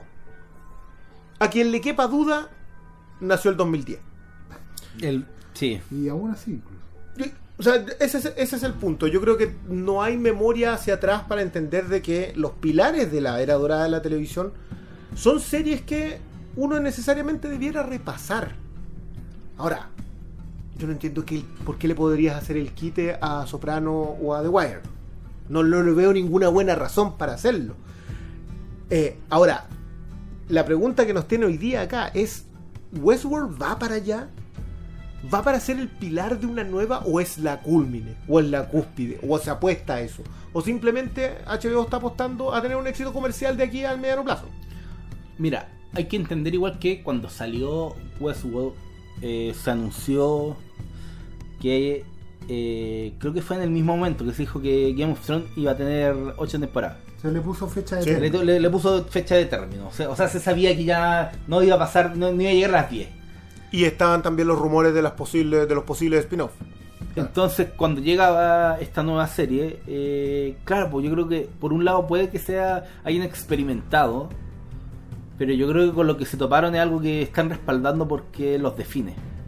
Y en, en ese campo, aunque no tenga los, no sé cuántos millones son, 15 millones que él tiene Game of Thrones de... Claro, es, que, es que lo de Game of Thrones es más difícil de medir porque están, obviamente está la- el, el suscrito, Mm. es decir, el que ve y está pagando, y está el de segundo día. Que es el Claro, que, que el de HBO un, hay un tema alrededor de que ya Game of Thrones puede pagarse con el puro merchandising extra asociado, no solo de, no estoy hablando de figuras, no necesariamente, sino en general de publicidad anexa, eh, conversación, todo el tema, interés. ¿Sí? Ya puede irse autofinanciando hasta altura. Westworld probablemente, evidentemente no, pero también por eso se puede dar el lujo de tener una temporada puente, si lo quieren, o una temporada de calentar motores. La primera temporada La de primera calentamiento temporada, motores. Porque plantea las preguntas, se puede ser muy... Es, co- es como cuando tú pones, siguiendo la analogía de la cocina, cuando pones la carne la noche anterior con sus especias. Yo creo No, que aquí hay una macerada. Hay una Esto es la- macerada. hay una macerada más o menos O, o están ablandando las lentejas. Es que, no, claro, Eso es. están ablandando las lentejas. Es que yo creo que no hay, no hay tanta humildad en el alimento. No, esto, esto es un... Con esto es un toda la nobleza que tiene la lenteja. Viejo, porque te van a poner las lentejas con un filete después. po. Es que, es que ahí está mi punto. Yo no sé si acá hay un, un filete. Un filete para después. Es que Ese, quizá- ese- esa claro, es mi pregunta. Yo- quizás- ¿Van a apostar a comprarte el pedazo de carne para Es que después? quizás el 2 da señal, el 2 me refiero al primero o la segunda temporada, dio señales de que sí. Es que yo creo Yo que, creo que a mí me sorprendió por ese lado. que yo creo que hasta, hasta la fecha este es el mejor capítulo que yo he visto de esta serie. Yo creo que el último de la. No, yo diría el penúltimo de la anterior. Que el, el 9. el- bueno, también estábamos con la sospecha del tema del 9. Mm. Para quienes no nos han escuchado en alguna ocasión antes, nosotros sostenemos que los capítulos de Game of Thrones son el 9 y no el 10. Sí. Hacen el cliffhanger antes y un epílogo como para relacionar un par de episodios. de- Exacto, pero el cliffhanger está hecho en el 9. Ahora, el cliffhanger de, de Westworld está hecho en el 10, porque el 10 termina de una Sí. manera que tú decís, ya, pero ¿qué pasó? Ahora, claro, de nuevo, en Pero en, retrospectiva, en- en- no, y, cambia. y en, y en términos generales de cómo este debut de temporada maneja a sus personajes principales, lo que establece con los secundarios, cómo te va guiando la- las dos líneas narrativas, es mucho más ambiciosa. No, no sé si ambiciosa, pero como ya tenéis la experiencia previa, esto se disfruta mucho más. Es que yo creo que es más acotado en el sentido de que los espacios temporales y los personajes. Bueno, primero tienes personajes mejor definidos, Mm. que eso, eso es fundamental. Y ya está evolucionado. Claro, le- claro, pero tú ya sabes perfectamente cómo funciona cada personaje, entiendes sus ambiciones eh, y entiendes sus pasados, hasta donde sabes. Porque una de las grandes gracias de esta serie es que te puede literalmente reescribir a un personaje de la nada. Eh, ahora, yo sí debo decir que a mí el, el, el primer, que me encantó. Yo creo, yo creo que los tres quedamos bastante de acuerdo en que hacía rato que uno no ve un primer episodio de una segunda temporada que nunca son de hecho, estos. Un primer episodio que parecía final de temporada. Claro, claro, perfectamente podría haber sido el escala, por 11. sí, el misterio que te plantea al final. Y el cierre, sí, todo. El cierre, el cliffhanger. el- pero además el sentido de urgencia. Solo hay 11 días. Claro, O sea, aquí todos van a correr. mira. Y la eh, posibilidad de que se van a abrir a un universo que no tiene límite. Entremos directamente al primer episodio, comentémoslo con spoilers. Esto Ya. lo más probable es que se suba el, el domingo, así que la gente puede, puede parar la, la mitad. Sí. Dejémosle esta parte acá para Al que el hombre meta.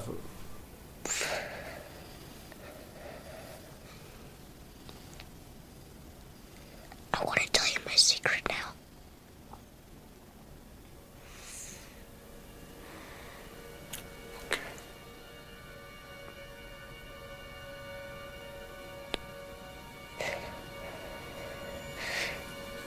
I see. Ya, aparte de habernos encantado, eh, ¿no les parece a ustedes que si en el pi- episodio anterior se fueron al chancho con la violencia, Eh, acá te dejan claro que la violencia es algo mucho más aterrizado. Es que acá está tan normalizada, está tan. Todo es tan bruto, es tan salvaje, que ya no hay, no hay escala. ¿Qué les sea? Miren, yo, yo sé que usted ninguno de ustedes dos ve Vikingo. No, No, yo la vi, no. yo, yo he atrasado. Ya. Pero- Pero, pero, estáis viendo Vikingo. La vi, pero es que voy atrasado, pero. Pero viste tres, cuatro temporadas. Tipo. Ya, listo. Floki, weón. Yo te juro que no podía, no podía creerlo y de repente lo veo. ¿Es? ¿Es Floki? ¿Habla así, Floki? Y que, que es uno de los tres Scargan. De uno de los, de los cinco Scargan, no sé cuántos son lógicos Scargan. Pero de repente apareció y yo te juro que no podía reconocerlo. Es el- uno de los personajes nuevos que entra y se nota, y se nota el tiro que entra fuerte. Sí. Eh, entra para, eh, para ser el jefe de Hemsworth. Y yo te juro que él, que es un. que sabes que es un coronel, digamos. Obviamente los tipos que entran son mercenarios, son estos empresas de seguridad privada. Que tampoco sabemos qué tanto en el futuro estamos. Una, una de las gracias de la entrada al parque es que te dicen que todavía hay gobierno, pero las corporaciones son más fuertes que los gobiernos. O sea, queda súper claro que las corporaciones mandan solas. claro. Tienen economías más grandes que las naciones y eso está súper claro. Eh, bueno, esa es, esa es una cosa para mí, la entrada de este personaje que lo encontré brutal. La definición de los otros, el personaje de la Tandy Newton está tremendo. Es que ya está desatado. Está, está desatado. Es que, es, es que, a ver, esta segunda temporada se llama como la puerta. Es como el término que le están dando. Ya, como la primera se llama el laberinto. El librito, este es como De la hecho- puerta. Y, y toda puerta te da a algo. De hecho, y lo que. Acuérdate lo que dice el personaje del niño, del niño Ford. Le dice: Ahora no buscas el laberinto, tienes que encontrar la puerta. En Claro, juego, llega- en llegaste este acá al principio, ahora tenés que salir. Claro. Y más que salir, yo creo que es que aquí no es la puerta de un. de una guachica, onda de un ropero. Esta es la puerta. No, no, no, no. Es que, mira, es, por eso yo vuelvo al tema de. Porque yo de verdad que entiendo que la gente haya encontrado esta serie agotadora, densa, lenta, fome. No, fome no. No, no, Ahí, no te entiendo. No, es pesada. Es pesada, Eh, pero es una pesada. serie Que te, que, que- que agote por tratar de, de codificarla. Ese es el Claro, porque, porque uno. De, Tratáis de responder mucha- la respuesta y de, y de va la moto. Y, Pero es que mira, y por mucha televisión que uno haya consumido hasta aquí, encontrarte con algo que que toma un montón de, o sea, acá el arado que se tiró eh, que tenéis que tirar para arar esta tierra es muy pesado. Y eso yo puedo entenderlo. Ahora, lo que no es que no te logre entretener. Porque si te despojas de la idea de estar tratando de adivinarlo todo, la serie está hecha en un, en un nivel altísimo. Yo, yo vuelvo a insistir, las actuaciones, el Jeffrey Wright, tú sientes que es este personaje empaquetado, programado, lo que les decía yo a propósito de las diferencias de los discursos. Sí. La forma en la que habla Dolores siempre está programada. La forma en la que habla Tandy Newton está en el proceso entremedio. Y la forma en la que hablan los humanos, este programador, el, el Mm. chanta que se anda escondiendo, son completamente disímiles, son completamente Sí, sí. distintas. Tienen acento, tienen. Y claro, y quiebres de voz. Y, y, quie- y quiebres de voz que no tienen los otros. No, pues. Entonces, eso está pensado, eso está escrito, eso está dirigido de manera que tú lo vayas absorbiendo. El personaje de la Tessa Thompson, como el ejecutivo siniestro, es ahí, chiquitito, escondido. La Tessa Thompson no sale en la segunda tanda de las 11 horas. ¿Qué pasa con ella? Sí. De las 11 días, perdón. Solo está Bernal tirado en la playa. Exa- exacto. ¿Cómo llegó ahí? ¿Y cómo hizo lo que hizo? Hice un spoiler del spoiler. Yo no. Ya eh, Qué remate, ¿eh? sí, Sí, ¿y por qué, y por qué hay robots en la playa? Sí. ¿Y cómo lo llevó allá? ¿Cómo hizo que llegaran si es que es él el que lo hizo? claro. ¿Y quiénes, ¿Y quiénes no están? ¿Y quiénes no están en la playa muriendo? O sea, Claro. No, está. Es que claro, por ese lado el, se, nota, se notó como la acelerada. Yo había leído que en la promoción estaba un poco, y también en algunos diálogos de la primera temporada estaba el tema del control versus el caos. Todo en- al inicio en el parque está full, completamente controlado, nada se escapa. De hecho, la- las disrupciones tenían que ver con eso, con salidas de control. Un, un, un androide que, se pasaba de rosca, digamos que había que desprogramarlo, sacarlo del sistema, eh, eh, todo el rato, y tenía que ver con el control. Toda la primera temporada una lucha por el control. El control que tenía Ford sobre las narrativas, sobre el parque y la corporación que se lo venía a quitar a través de la Tessa Thompson. Y él mismo lucha en otro tiempo del mismo Ford contra Arnold. ¿Cachai? Porque Ford no entendía la necesidad de caos que quería traer Arnold. Al darles libre albedrío a sus hasta que creaciones. entiende derechamente. Mientras el personaje de William iba buscando desatar ese mismo caos, pero a través de otra cosa. Sí, es que ahí, ahí es donde te digo que a mí no me cuadra William como Lucifer. Claro. En, en- en el sentido de que este jinete negro no es, no puede ser el provocador. Claro. Porque lo que está buscando él es una oscuridad distinta. Hay, hay, hay un, hay un matiz que. bueno, yo agradezco cuando no puedo compararlo a algo. Sí, pues porque parece, Porque implica pero no- nuevo. no implica ¿cachai? nada. Entonces no es. no no implica es- nada todo. Ahora, Por eso hay que- dos dioses también. Claro, lo que yo hablaba a propósito de, de lo de Peckinpah. Hay una. mm, Peckinpah tiene una constante en su cine que es el antisistema.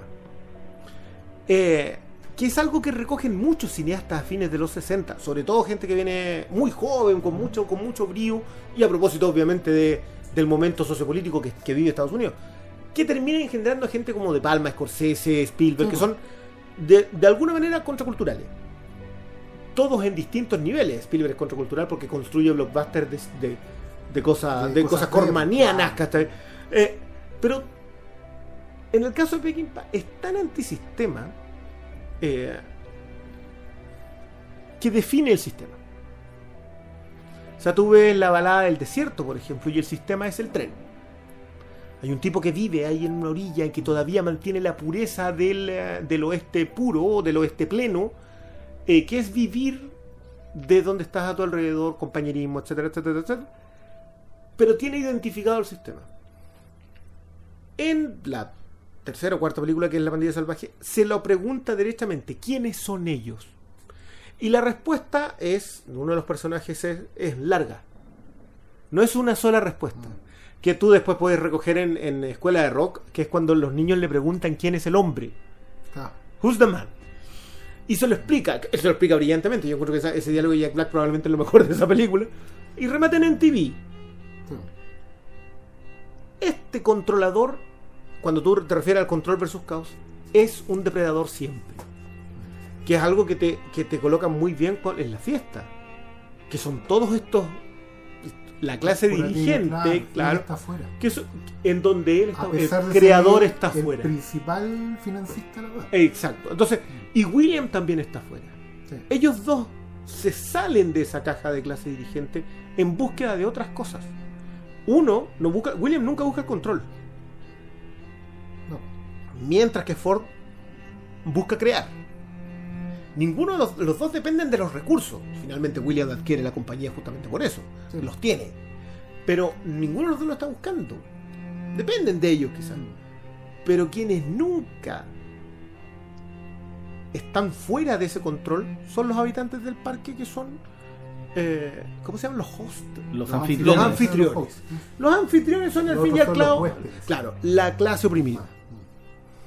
Y eso que lo vimos, lo atisbamos en la primera temporada con la, con la rebelión, acá ya es revolución plena. Claro. O sea, acá ya tenido, ya teni- y, y tienes a, a- a distintos personajes en esa revolución. El personaje de Tandy Newton no es el personaje de Dolores. No. Dolores va por la violencia pura, eh, eh, o- pero. Qué gran escena la de ella a caballo disparando en Winchester. Yo, yo lo agra- yo como fan del western agradezco mucho esas cosas. Y, por ejemplo, y hay muchas, y hay muchas pistas en este episodio. Creo que eso es lo bonito también que uno se iba dando cuenta de que no están las respuestas, o sea, están mostrando de respuestas, pero no conoces las preguntas aún. Va a ser muy bueno volver a verlo cuando termine todo. Pues de partiendo, partiendo por la secuencia de créditos que es distinta. Sí, con un arreglo de Yawadi que funciona Y bien y tremendo. tiene un énfasis muy cargado en lo femenino. Sí, volvemos. no estaba en la, y en lo la- naturalista. en lo naturalista. La descripción del búfalo no es. Claro. Eh, entonces tiene que ver con, con- con salir de y empezar a buscar el, el rancho. Y eso evidentemente se vuelve Sí, es que, es que por eso yo te, te decía que a propósito de que la iconografía del western, yo entiendo la, que lo haya recogido Cristo en su momento. Mm, Porque estaba justo en el momento en que el western se había vuelto contracultura. claro, Eh, y la ciencia ficción no. exacto. Hoy, todo da para ser contracultura. Que lo haga HBO, que está en mainstream.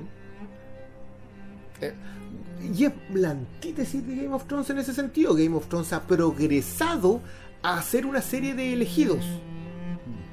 Que es lo más monárquico que existe. O sea, Sí. no, hay no hay nada menos contracultural, contrasistema O que sea, el monarca. Desde el momento que convertís al bastardo, que era la esperanza, en un príncipe, Ya, sí. todo. No, no, no, es el momento que le hiciste principito, ya, yo, yo ahí yo dije, ya, chao. Yo no, tengo que decirlo honestamente, yo mi Game of Thrones si me perdió en gran parte, fue con convertirme en el único personaje que yo sentía que era el, compañero, compadre, socio, amigo, hermano, convertírmelo en un principito.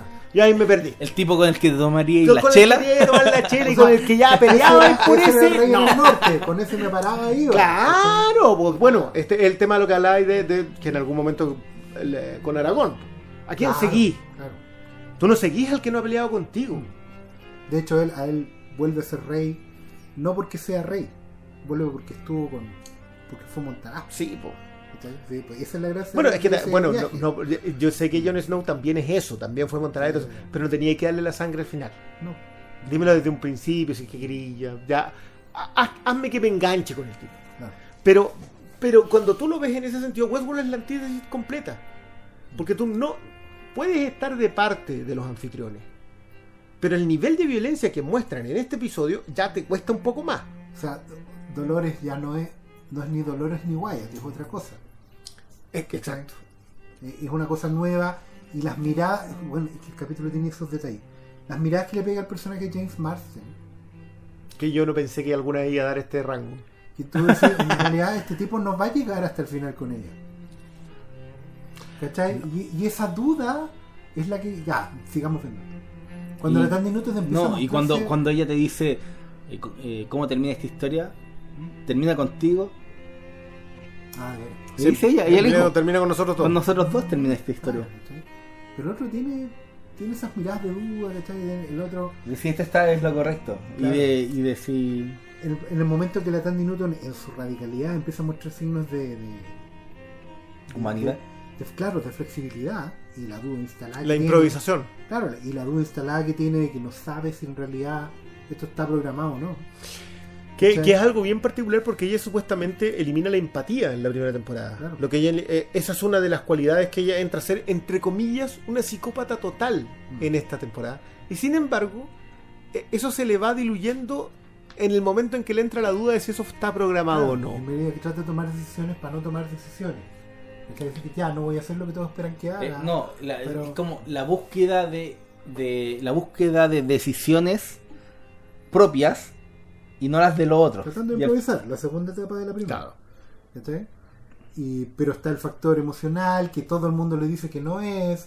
Entonces, sí, también. Sí, es que, tienes es que ahí también, mira, que ahí lo que pasa es que la, la idea de que huimos de los designios de los dioses, que es una de, las de las primeras preguntas en filosofía, eh, porque son griegas, eh,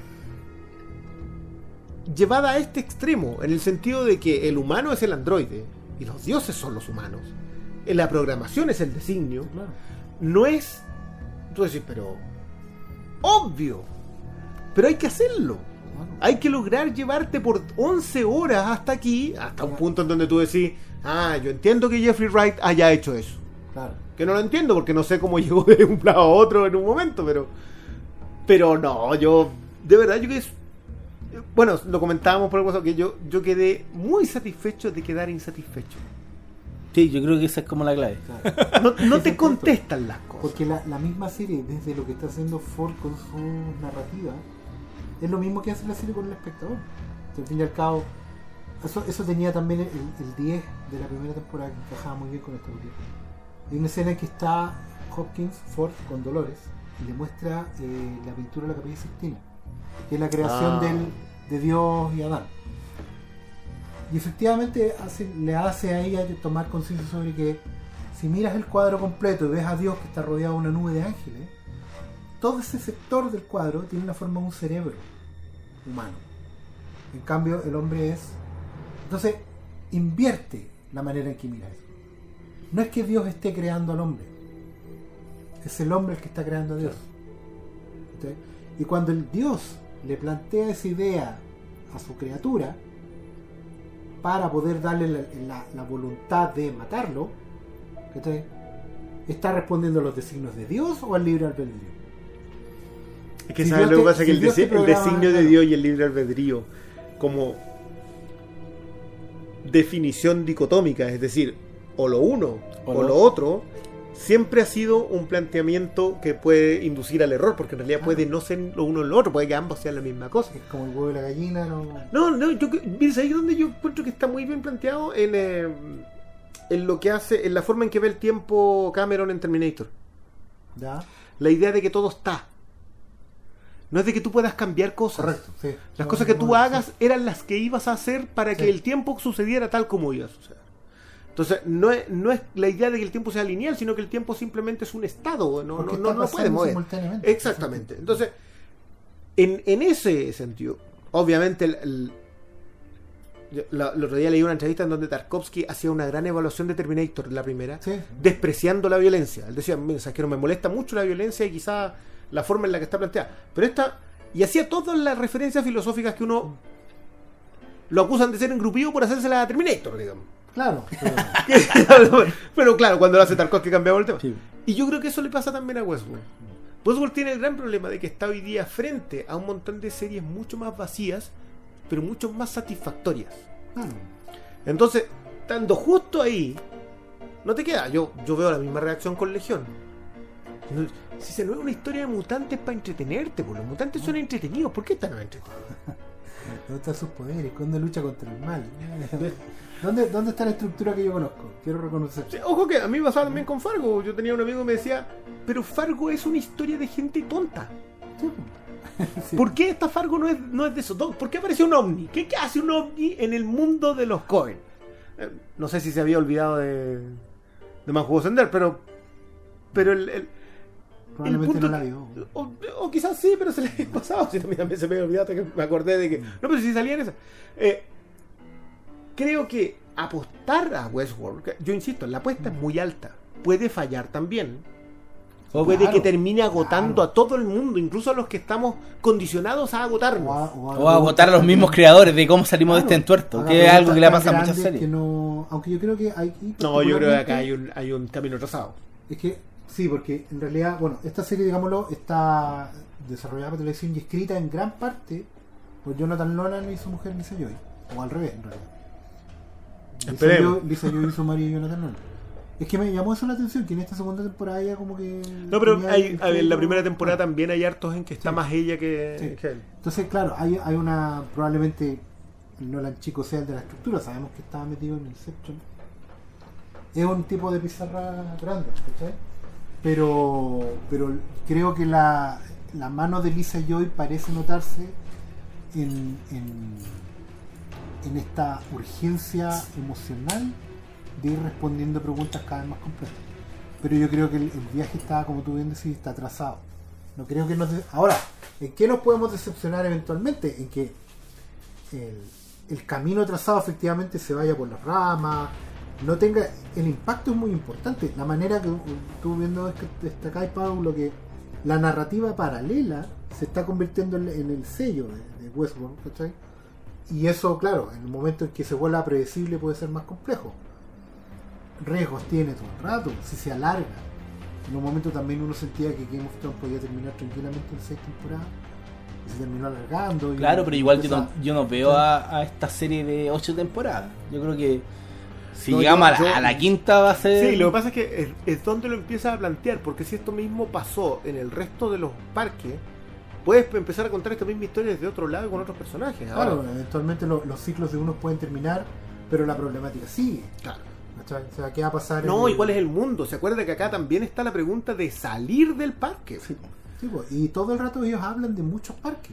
Y no solo... Mira, sé que me acordé del... el japonés, en- pero... No, pero en este episodio hay un, un diálogo clave que ella le dice, eh, les quitamos este mundo y afuera hay otro mundo y el objetivo es quitarle ese otro Ese mundo. otro Es otro mundo, es el, el- El- el objetivo que tiene ella. Sí, es que, es que ojo que la- esa es la base de la revolución. Claro, Tú no puedes simplemente defender tu pueblo, tú tienes que salir a, a- a pegarle a la capital. claro. Pero por ejemplo, Tandy Newton, que era el personaje que quería salir en la primera temporada, se terminó yendo hacia adentro. Claro, pero, pero el personaje buscando- Tandy Newton busca lo que está buscando su propia humanidad. Si esa es la gran gracia de que ella elimina su empatía. Pero eh, incluso en el proceso de haber eliminado la empatía, el recuerdo es su humanidad. Ser madre era su humanidad. Su humanidad. No estoy diciendo que las mujeres solamente son humanas y que son madres. No, No, no, no. quiero, no quiero caer. No, se tiene que No, pero también va con... Pero con- ¿sabes qué? Incluso, perdona, en, e- en esa estructura está bien que respondan a estos prejuicios, a estas estructuras que ya tratamos Porque de son normalizar. narrativas creadas por alguien más, Las sí. mujeres humanas son porque, porque efectivamente están escritas por hombres. Y vamos a ver, en la medida que los personajes vayan completando estos círculos, de qué manera los manipulan. ¿Cachai? El- el No, hasta, de- hasta dónde llega la moni- hasta dónde llega la codificación. Claro, y, qué van a hacer cuando recordemos- no, Es lo pero que Es pasando que a los volvemos, volvemos al tema del designio de los dioses, po. No, ¿Es pero- la programación o no? Y yo creo que es que este es, es- es muy esta serie, weón. Es muy concha su madre. Hay una, hay una secuencia donde está el niño, el niño robot, Niño que, está, Ford, que- Ford, que está hablando, está hablando con Ford. Y No, le con William. O sea, Ah, sí, no, con no, William, pero es, es la voz de, de Ford. Sí, pues, sí, Y le dice, esta es una nueva es, es una nueva narrativa, el juego es un nuevo juego, no hay reglas, pero es mi juego, es como todo esto Y estaba está- pensado está para que fuera, o sea, Y está todo diseñado para ti. está diseñado para ti. Para ti, gente del caos. Ahí, Sí, ahí, ahí te lo compro eso. más. Ahí le dice Porque eso. como agente Pero del ahora, caos, William sí. ahora sí. Es, es que, lo- bueno, sí, va a ser muy bueno volver a ver la primera temporada sabiendo quién es, quién es Ford y qué hizo. Claro. Porque vaya a empezar a ver todas las pildoritas que fue tirando. Y como en el 10 él lo reconoce, dice, me demoré 35 años en entender mi error. No como Arnold que lo entendió el primer día. Claro, las ambiciones de Arnold eran otras. Claro, No eran- porque Arnold estaba metido en el código y vio para dónde iba. Él lo vio como algo inevitable, el- la improvisación. Y finalmente la pirámide, la cumbre que es el libre albedrío. La conciencia. Entonces, Sí, ojo que yo, yo vuelvo a la escena de, del cerebro Capilla Sixtina. Que, que no es una teoría de Westworld, ¿verdad? Yo, No, no, yo- no, yo obviamente la, empecé y, la- y- y sí, empecé a leerlo para atrás y es harto. Eh, que obviamente es muy Nietzsche en el sentido de que Dios lo creamos nosotros y lo matamos nosotros cuando... Y Qué bonito que es un spoiler de Michelangelo de... de Claro, 600 años atrás. ay, ay, ay. Tiene un easter egg, perdón. no es un easter egg. Sí, es que sabes que yo creo que ese ejercicio hace tan mal el, el del easter egg. Creo que estoy, yo estoy súper de acuerdo con quienes dicen que el, el problema de esta serie es querer saber qué pasa, en vez de esperar que te lo cuenten. Nos falta la paciencia para eso. Y cuando no tenemos paciencia, nos ponemos ansiosos. Estamos igual que los cabros chicos que quieren que, que, que los sentáis a ver, no sé, Indiana Jones. Y adelante final. Claro, eh, eh, creo que es un error, Y- sobre todo en algo de este nivel. Y no so- es que es por, es por el tipo de preguntas que hace, porque al final no, no hay un gran misterio aquí de fondo en el sentido de qué hay debajo de la escotilla en el que está. No, aquí la- no. Es Aquí- que sabéis que esa pregunta siempre estuvo mal hecha. sí, pues. Tú necesitas saber qué hay debajo de la escotilla. Es por qué. está ¿Por qué está la escotilla? Entonces, yo Es creo que como la Lost, estatua, Lo- el pie de la estatua. Exacto. Lost siempre hizo muy bien la idea de que la pregunta con la que tú te quedabas no era la pregunta que tenías que hacerte. O sea, ne- ne- y, en, y en ese sentido yo le aplaudo mucho que Lost lograse mantenerse interesado con las preguntas erradas. Que, que es algo que escribía Stephen King a propósito de que la, serie se tenía que terminar en la tercera temporada. A propósito de que tú no podías generar tantas preguntas durante No, tanto tiempo. los ojos, Tenía toda la razón. La estatua. Eh, sí, nunca sabes por qué está la estatua ahí. No, pues si todas esas preguntas quedaron así. Si era, primero las cotillas, después quién eran los otros.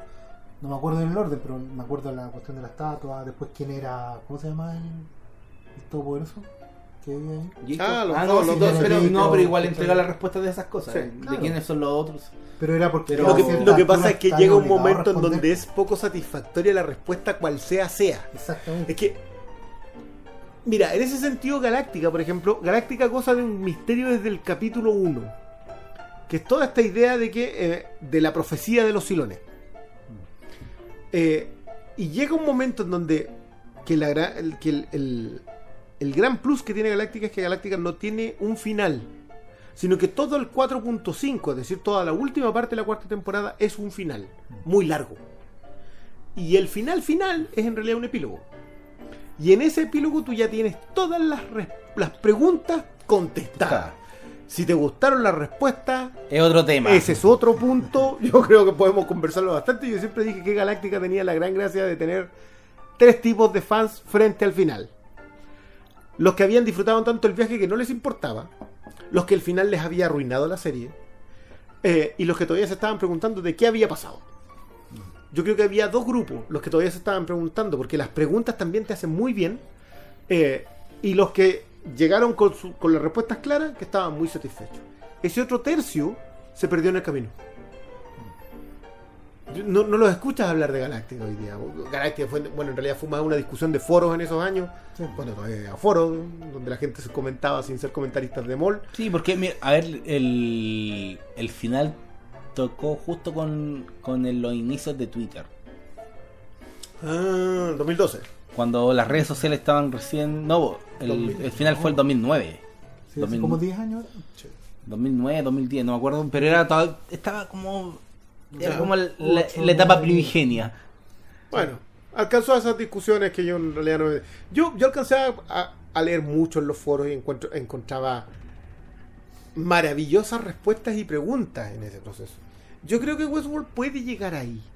Puede llegar a un momento en donde Sí. los fans estén divididos. Pero para eso necesita hacerse una base de fans. Y creo que la base de fans se está achicando. Creo que hay poca paciencia.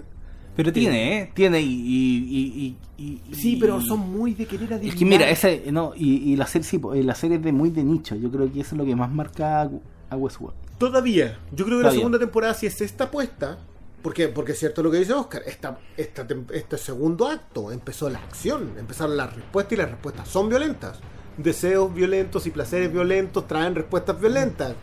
Y, y, eh, y están, yo encuentro que el nivel de brutalidad que tuvo esta temporada. eh, bueno, también es la revolución. Andar Sí. ahorcando, andar ahorcando aristócratas es revolución. Yo no- bienvenido, digamos, pero no es. Y con los Y- roles ya abiertos. O sea, los humanos son humanos y tratan a los androides como.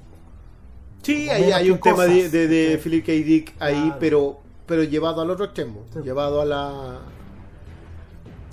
Es que eso lo encuentro- yo encuentro que no le hace el quite Westworld. Por eso te decía que a mí la iconografía de Western no me cuadraba en la primera temporada, pero creo que acá ya empieza a tener un cierto sentido por, porque es de su época, porque es del Claro. 70.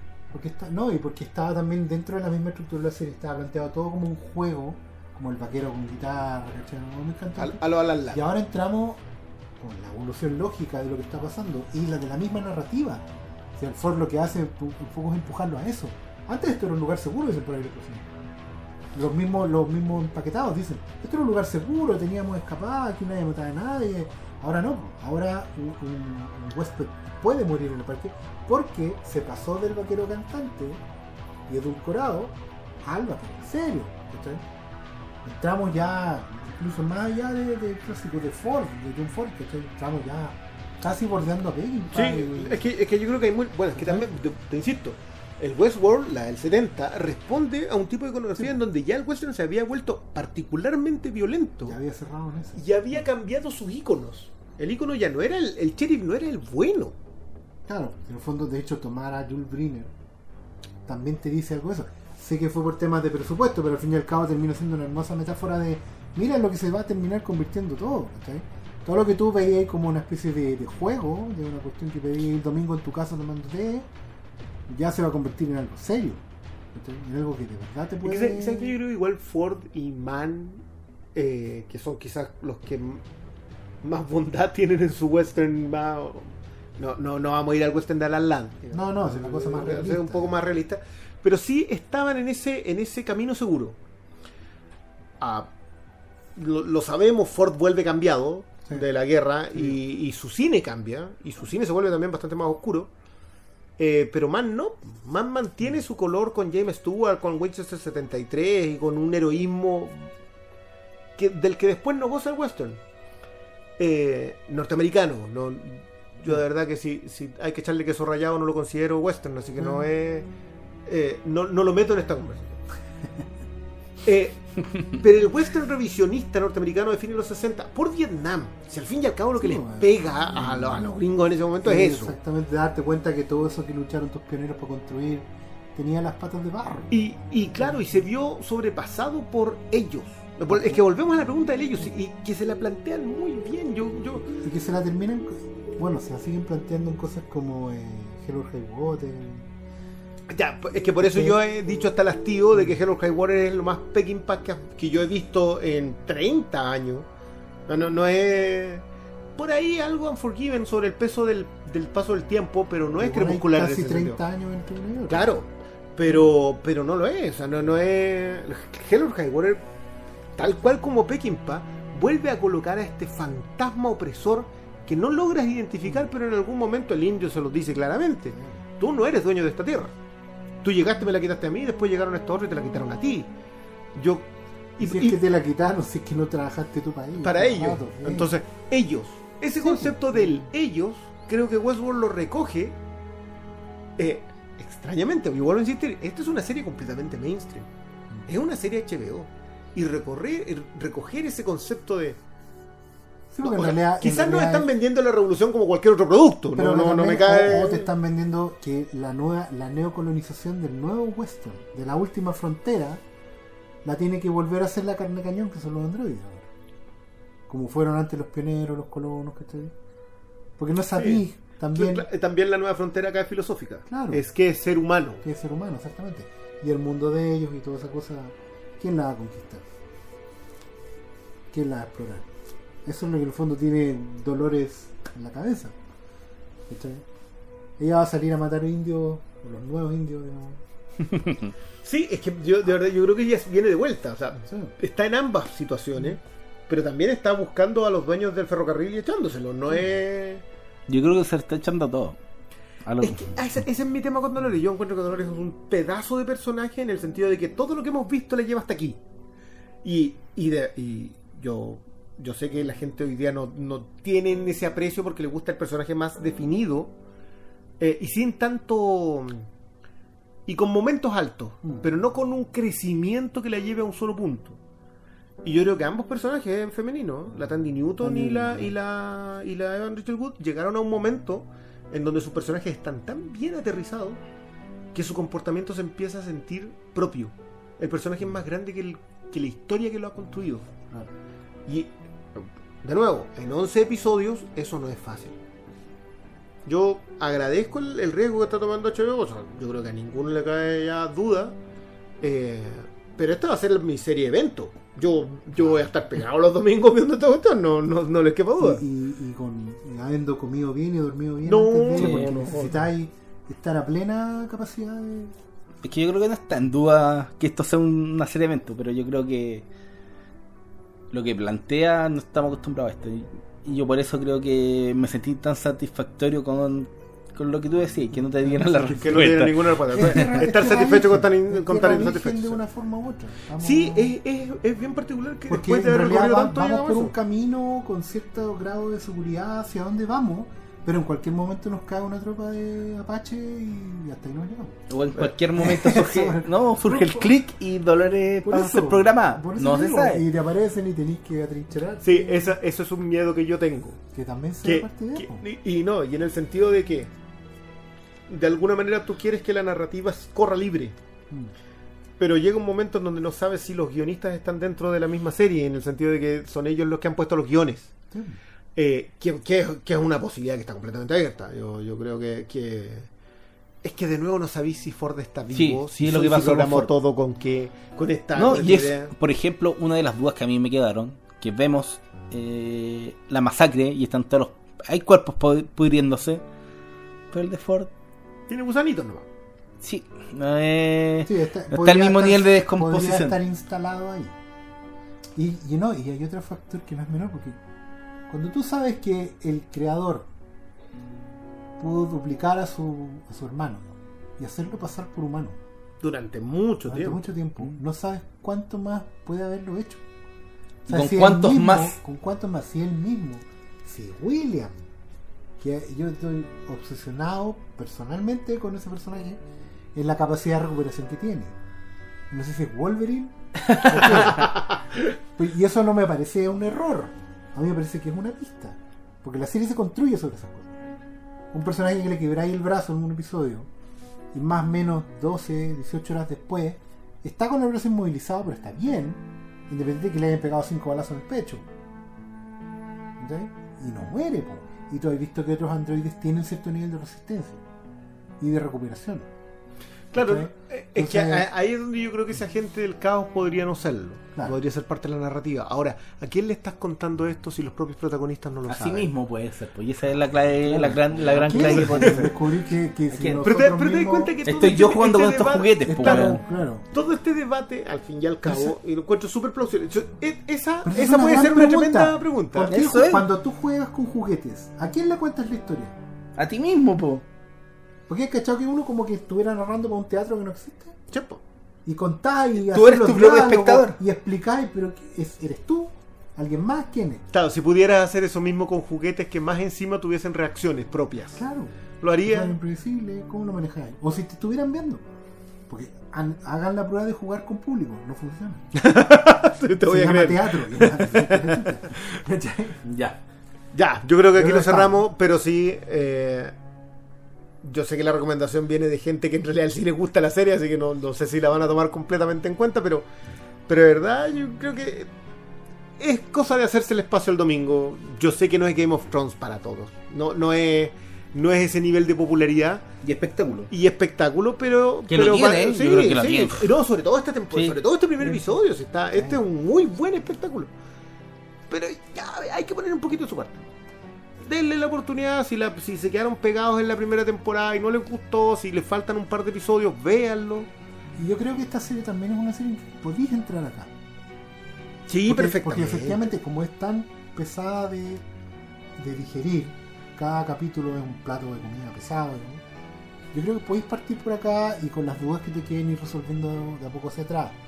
No es una cuestión que, que oye, maratoneen de aquí al domingo para quedar al día. No, Porque no, yo no- recomendaría no, hacer eso. no. Graben este episodio o esperen que el domingo repiten lo no la tiene anterior. van a preguntar por qué llegó a esa mina a ser como es, qué le pasó. Porque de hecho eso es lo bueno, como además la narrativa es circular. Tú Sí, perfectamente puede primero y, y el resto después. Yo creo que perfectamente tú podís ver este episodio y después ver la primera temporada y vas a llegar a donde llegó Dolores. Exactamente. Pero no te va a decepcionar como llegó Dolores. Si el único misterio de la primera temporada es el tema de William. Sí.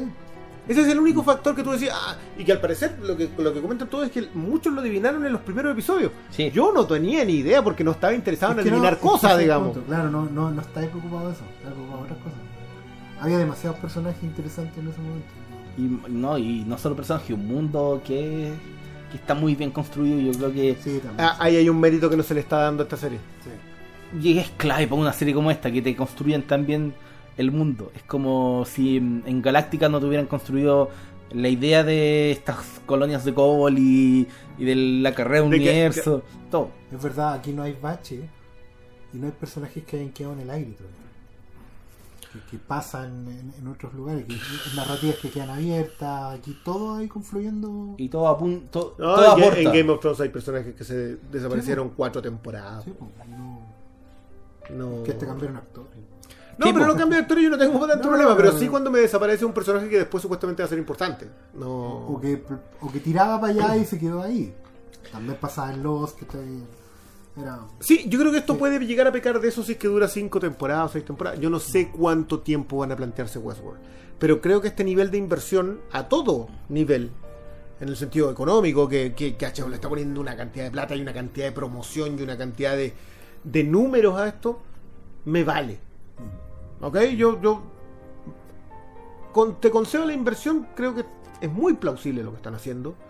Eh, porque si esta es la nueva Game of Thrones, Bienvenido. te sea. contaré que bienvenido sea, porque esto es harto más que. es una mejora. Sí. Ya.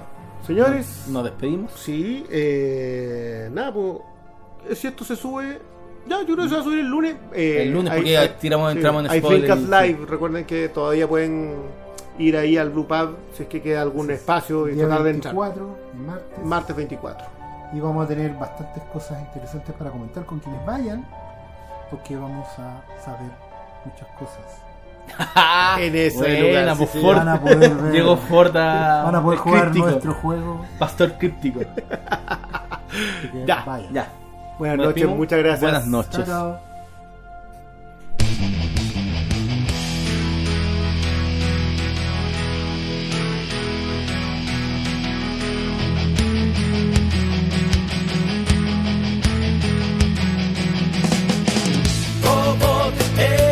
inolvidable, robot, siempre luchas por amor.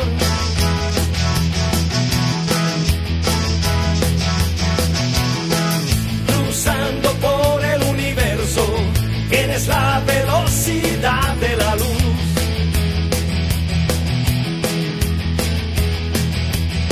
Cuando encuentras el mal, siempre cambias tu cuerpo a metal. Tienes armas secretas, gigante no te vencerá.